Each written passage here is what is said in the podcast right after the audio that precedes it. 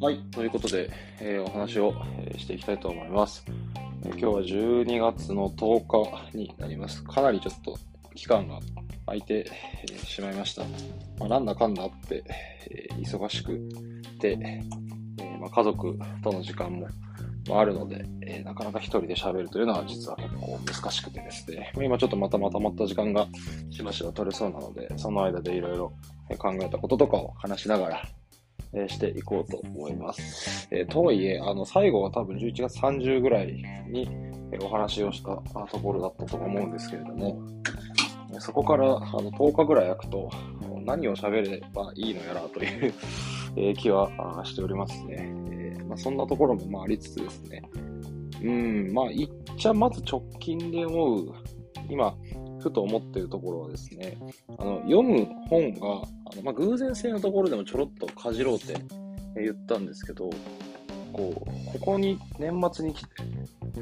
読みたい本がドドッと増えて、えーまあ、タイミングもあって結構買ったり、あとはポイントで購入したりして、えーまとまっていろいろ届いてきて、で、また掘り出したりを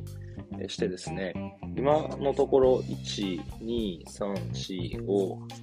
え6、7、8、8冊ぐらい、あの、新規でちょっと読みたい本が増えて、えしまいましたと。え今読んでるのも含めて9冊ぐらいですかね、え読んで、読まなきゃなと思っているという、え形になってます。これもすごくこう偶然があって、なんだろうな、この、こう最近ふと思ったのが、その本を買う、まあ、買ったり、借りたりとかっていうところがこうあるんですけど、こう自分のそもそもネットワークがあって、例えば野球の本とかっていうのがネットワークを張ってるので、えー欲しいなという本が出てきたりします。それは、えー末先生の、仙台育英の監督ですね、末井先生の本が出たので、これはちょっと読まなきゃなと思って、購入をしたりですね。であとは、自分は社会科なので、こう社会科の本を、えーいろいろこう漁ったり、えーするんですけど、まあ、こう読み始めるとやっぱキリがない、読み始めてキリがないというか、当たり始めると、まあ、あれもこれも必要になるので、その厳選は実はしながら、えー購入をしたり、えーブックオフで買ったりとか、まあ、絵本借りたりとか、えーしたり、もう、あの、これちょっと迷ったけどやめようとか、いうのは、こう何度も往々にしてあるんですけど、ちょっとこれは必要だろうっていうのが、えードドッと増えたことによってですね、えー今大量に本がある。しかもそれも割とボリュームのある本も、えドカンと来てるので、いや、これは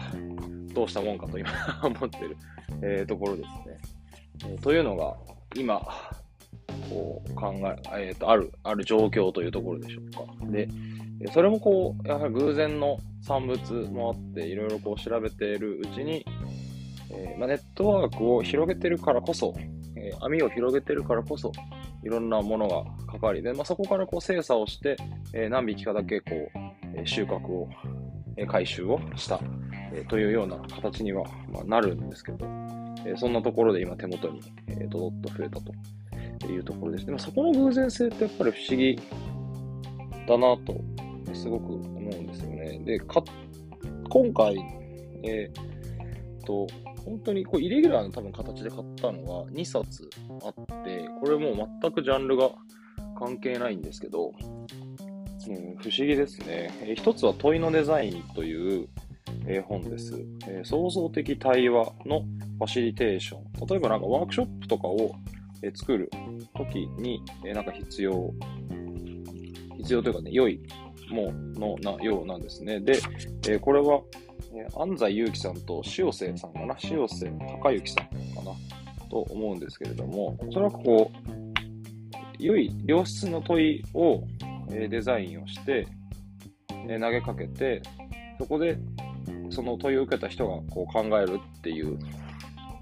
ことを、ま、目的にしている。まあ、それがワークショップという形式なのか、まあ、授業なのかっていうのは全然、えあれによる、人によると思うんですが、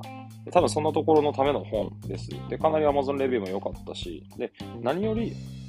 Amazon レビューが良いかどうかというよりかは、僕の今の職場ですね、職場の上司、上司、職場の方が、研修を行ったんですけど、その研修の中で紹介されてた本で、僕はすごくその方がすごい好きな方、まあ、尊敬もしてるし、すごくこうえ、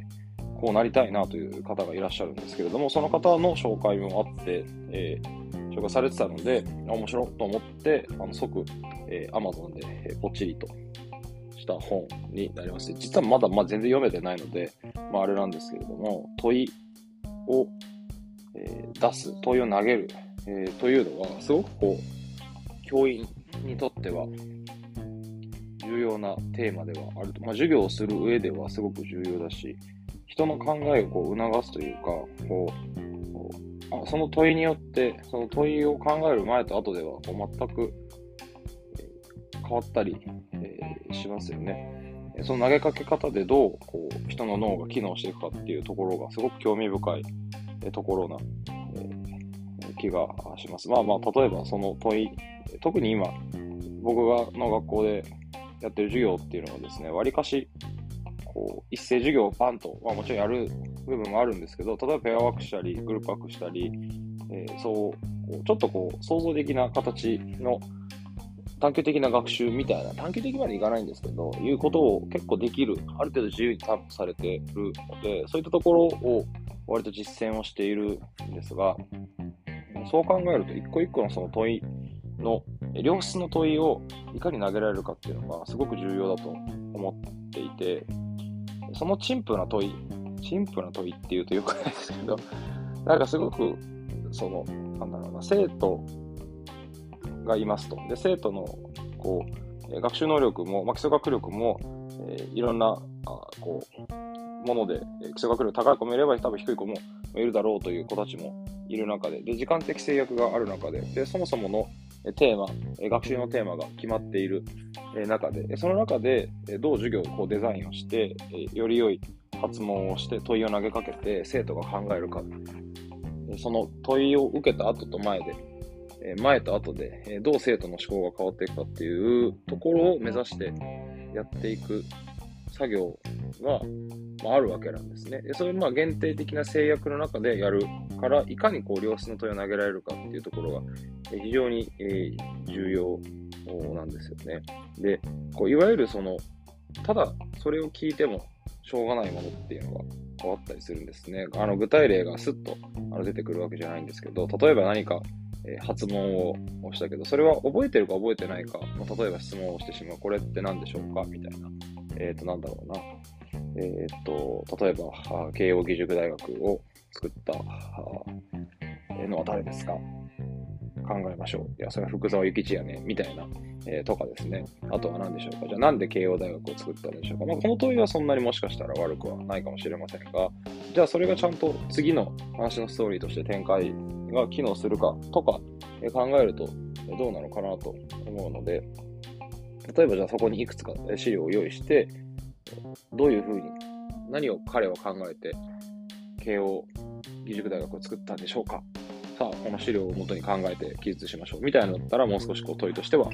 えー、形式は変わるかな、みたいなところだったりするので、その良質の問いをいかにこう、難易度調整をしつつ、適切な形で問いを投げるっていうのが、すごく重要だなというような発想があったので、そんなアンテナを張ったところに問いのデザインという本の紹介があったっていうところで、えビビッとしたというところで、ございますって感じですかね。で、あとすごくこう興味深いのがですね、えっと、もう一冊違う本があるんですが、これはちょっとまだ読んでる、え途中なんですけど、えー、これなんか何の本なんでしょうね。よくわかんないんですけど、えっ、ー、と、コンテクストデザインっていう本を、え買ったんですね。で、えっと、僕は、えっと、これもちょっと知り合いの方の勧めで、え、超相対性理論っていうポッドキャストを聞いているんですけれども、えその中にですね、荒木さん、荒木さんかな？荒木さんと、えっと、渡辺幸太郎さんと深井龍之介さんっていう、まあ、3人の方が、それぞれこう、それぞれこう会社を経営しているんですかね、えの方がお話をしていくというですね、まあ、いろんな角度、テーマを1個決めて、それに対して、デザイン的な話をしたりとか、教育的な話をしたりとか、歴史的な話をしたりしながら、論点をこうまとめたり発散したりしていくっていうところをやってるポッドキャストがあって、まあ、結構聞く人を選ぶところがあって、まあ、あの僕も絶対わかんない回とか結構あるんですけど、なんかそれが面白くてですね、あよく聞いてるんですけど、すごくこう自分の、なんでしょうかね、脳みそが結構、あ、そうか、そういうことか、みたいなところが、えー、綺麗に出されたりとか、知らないこともいっぱい出てくるので、なるほど、みたいなところを結構思ったりするので、それをよく聞いているんですが、そこで、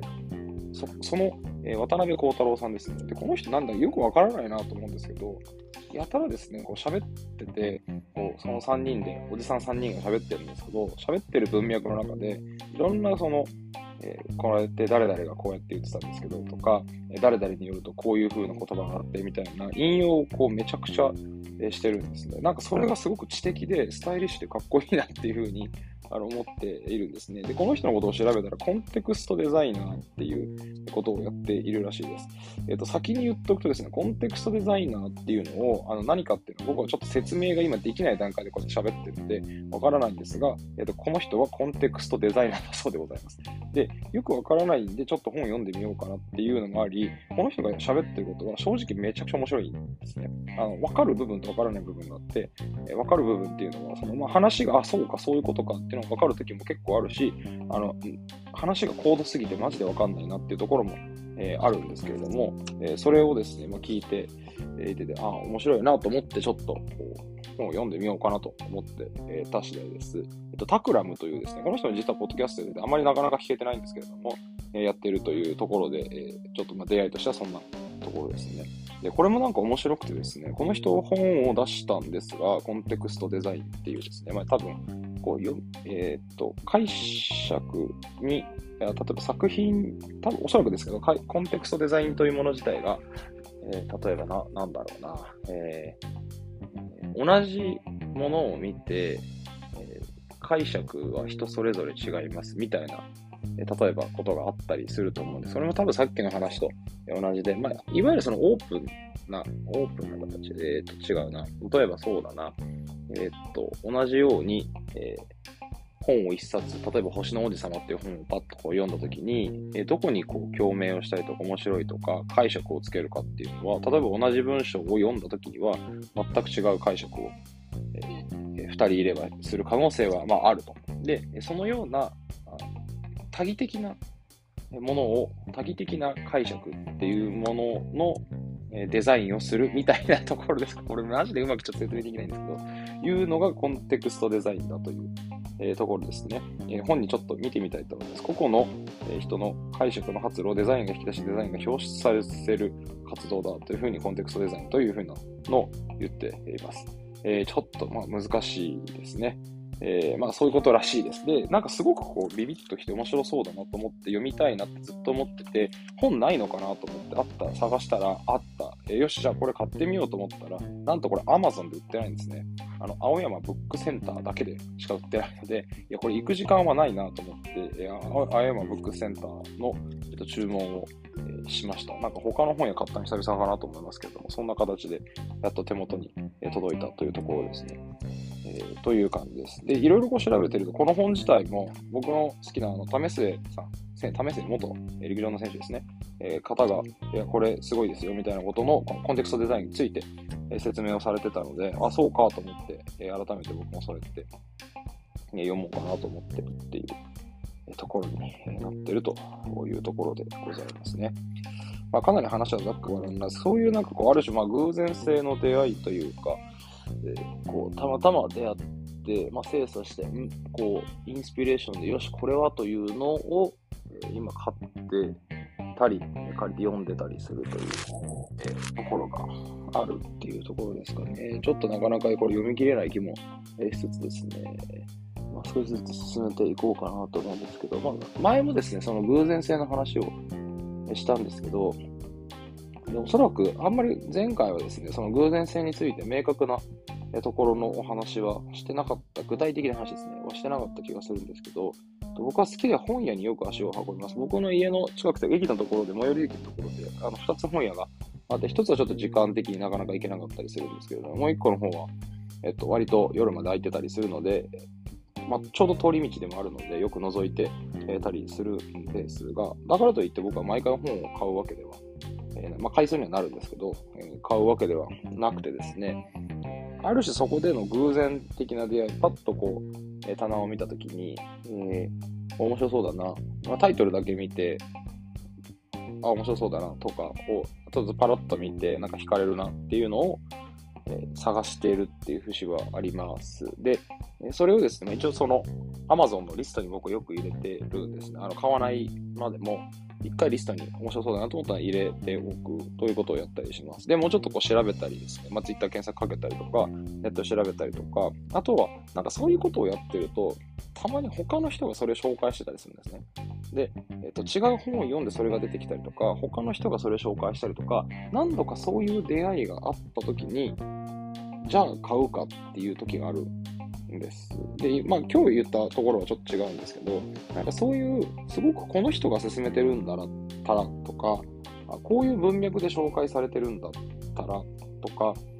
えー、そういうようなのを見て、あその文脈ですね、今言うね。文脈を見て買ってる部分がかなり今ある、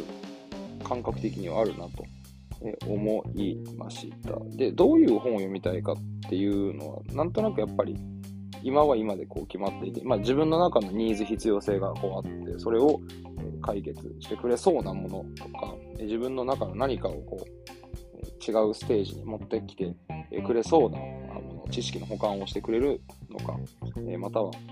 自分のこう頭をいろいろ考えるモードにしてくれるのかみたいなところをこう、考えながら、本を選ぶんですけど、なんかそういうのも、まあ、偶然は偶然なんですけど、例えば本屋で出会う偶然もあるし、でそれをストックした上で、いろいろこう生きていく中で、たまたま出会う偶然っていうのも、えー、あったり、えー、するんですねで。そういう偶然で出会った本って、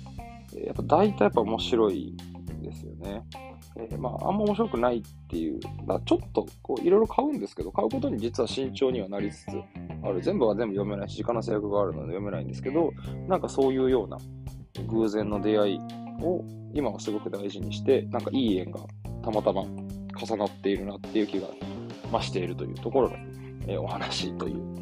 えー、感じでした。えー、それの話を今、えもう一個何か別の話をしようと思ったら、えすっかり、え飛んでしまったんですけれども、ま、どうしましょうかね。まあ、そんなところで偶然の出会いというところで、え本を読んでるっていうところの話と、あと自分の中でもまだまだこうやらなきゃいけないこともいろいろ出てきましたっていうのを言おうと思ったわけですね。なんか自分の中でやらなきゃいけないとかっていうところも、まあ野球の勉強ももちろんしたいし、えー、本も読まなきゃいけないし、えー、あれもやらなきゃいけないとかっていうのがいっぱいこうある中で生きていて、えー、特にまあ、僕は日本史が一応もともと専門なので日本史の勉強を進めたいなっていうのもありつつ、え地理も、えー、今は必要になってきたので地理の勉強もしつつ、重きを置きつつ、えー、世界史は本を読みつつ、頭に入れて、えー、こう考えていくってことをやりつつというのを今やっていて、えーえー、まあ、なんて言うんでしょうかね、え生きるに、えこと書かないというか、なんて言うんでしょうか、えいろいろやるべきことがあって、え人生、え幸せだなと思ったお話というところです。えまとまりまありませんが、一旦これで終わりにしておきたいと思います。はい、ありがとうございました。